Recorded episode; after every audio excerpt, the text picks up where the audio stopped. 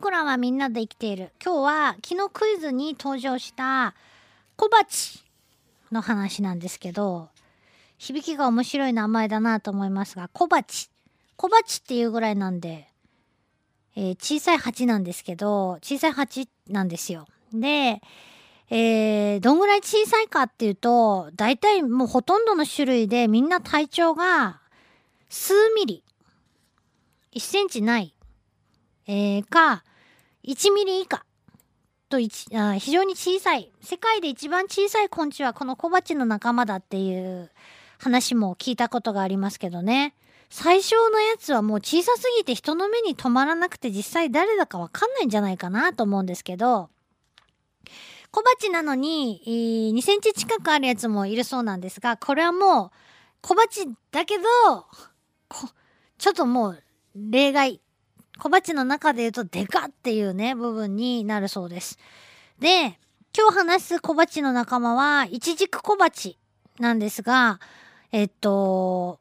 今までね、小鉢の仲間はアザミウマ卵鉢の話をしたことがあるかなと思うんですよね。それで一時もうそう、ど、どんだけおるかっていうと、もう小鉢の仲間ものすごいおるんですよ。なんでもう誰がどんだけだかわかんないんですけど、どれぐらい、日本だけでもどれぐらいいるのかな？っていうぐらいまあいて、今からご紹介するイチジク小鉢は、イチジクの種類がと小鉢がおると。言われています。世界で約750種類ほどのイチジクの仲間が知られているそうなんですけど、そのほとんどの種類で、それぞれの種類に1種類ずつ小鉢がついてると。自分で言ってちょっとなんか、こう、小鉢プレゼントみたいなね、感じもしましたけど、どういうことかこれね、要するに、イチジク小鉢はいろんなイチジクと共生しとるんじゃないのっていうのがちょっとね、わかりますよね。えー、いちじくは漢字で、あの、花のない果実、無花果って書きますけど、おいちじくの花はどこに咲くのか。ねえ、いちじくの木を見たことがある方だったらお分かりかと思いますけど、いきなりこう緑色の実のようなのができてますよね。で、いちじくの花は実はその果実のように見える、えー、壺状の、あの中に咲くというかできるわけですね。なんで外からは花の様子はまあ見えないわけなんですけど、で、それをでもパクって割って食べるわけですよね、私たちは。で、イチジクの仲間いっぱいほんと世界中に結局750種類ぐらいあるということですけど、その、花中かそのね、可能って言うんですね、本当は。あの、身に見えるやつは、花の脳って書いて、まあ、可能って言うんですけど、その可能の、可能にはですね、小さな穴が開いている。ね、皆さんご存知ですよね。そこから割って食べますよね、イチジクとかね。その入り口の最初、まだ小さい時、穴が小さい時に、えー、イチジクの種類ごとに特殊なその穴の形をそれぞれ持っていると。みんなその穴の形が違う。要するに鍵穴みたいにそれぞれ種類によって、イチジクの可能の入り口の穴の形が違うと。その、えー、鍵穴に適した形の頭の形をしたイチジク小鉢がそのイチジクの花の中に入ることができるということなんです。だから、あーな、誰でも彼でも、イチジク小鉢だったら、どんなイチジクの花の中にも入れるっていうわけじゃなくて、えー、あ、オタクの頭の形じゃ入れませんけど、みたいな。ちゃんとより好みをしてるっていうことなんです。イチジクの方で。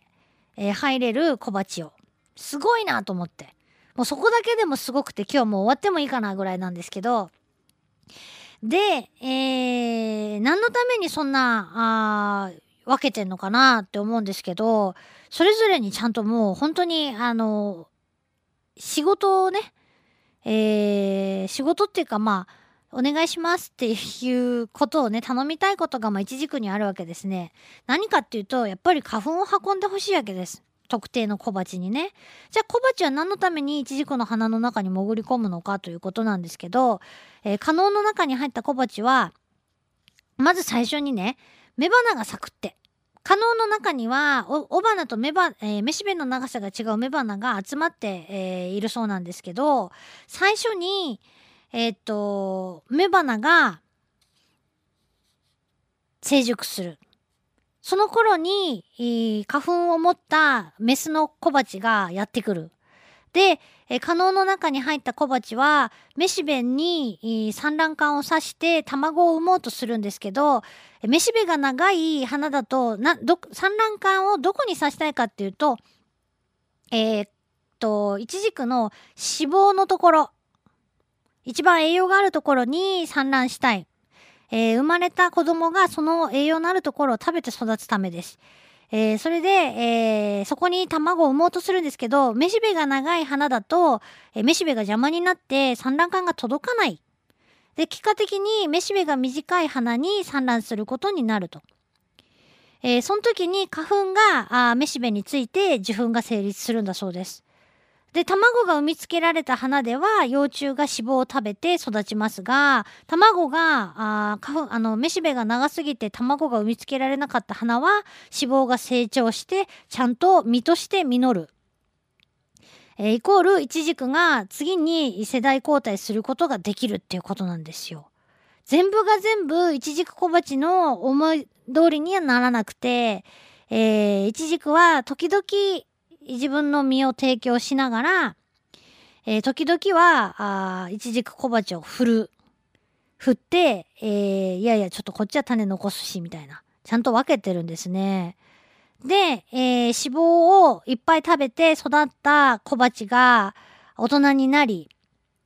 恋のシーズンを迎える頃、やっとイチジクの雄花があ成長してきて花粉をつけるそうです。で、交尾をしたあ小鉢。メスはその花粉を持って別の可能にまた産卵に行くと。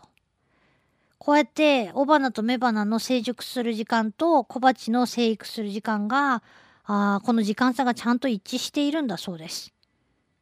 へえ。で、イチジクは小鉢にぜひとも花粉を運んでほしいし、小鉢は、あイチジクを子供のゆりかご、そして食事する場所として提供してもらわなくてはいけないし、えー、いつこんな、なんていうか、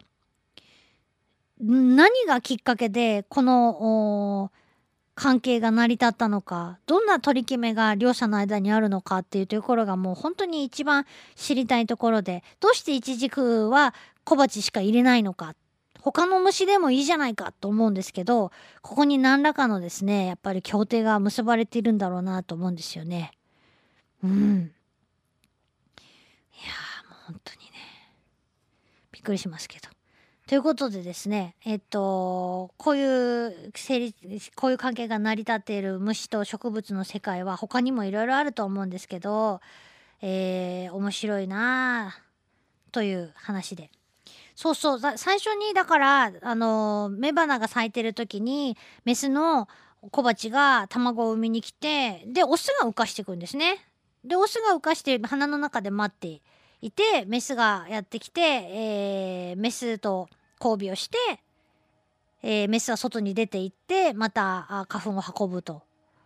これでまあ、オスは、小鉢のオスは羽が生えないっていうね、不思議な、ずっと花の中で暮らすっていうね、不思議な生活をしてるわけです。外の世界を一度も見ないわけですからね、退屈しないのかなと思うけど、